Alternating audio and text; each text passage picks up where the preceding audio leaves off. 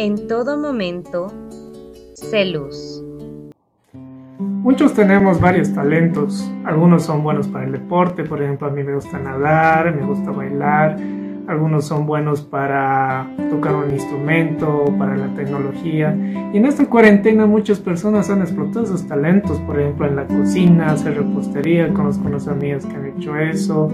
Tal vez algunas personas en pintar, en decorar su casa.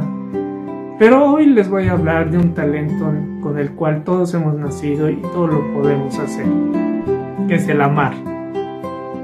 Y no hablo del amor, sino para que sea un talento tiene que ser un verbo, una acción.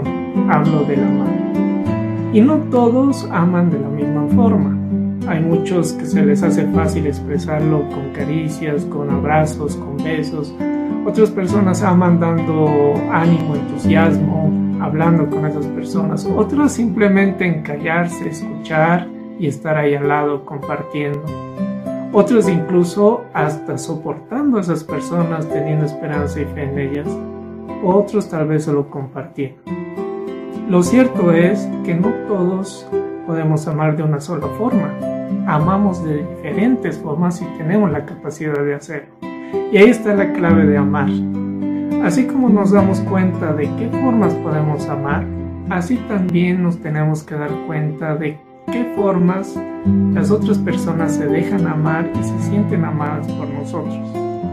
Por ejemplo, una de esa persona, hay una persona que es reacia para recibir tal vez abrazos, cariños, besos, pero se siente amada tal vez con solo escucharla, estar ahí apoyándola.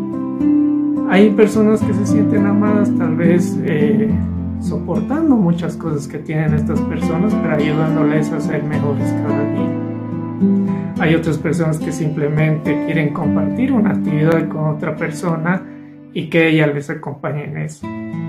Lo importante es encontrar la forma en que puedas amar a esa persona y esa persona se sienta amada. Encontrar esa forma es un talento y el saber amar es un talento. Por eso en esta cuarentena les invito de que apliquemos este talento en nuestras casas, en nuestra familia, porque cada uno de los que están en nuestra familia aman y se dejan amar de diferente forma.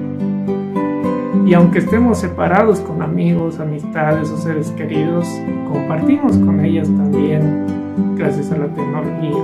Apliquemos también este talento con personas.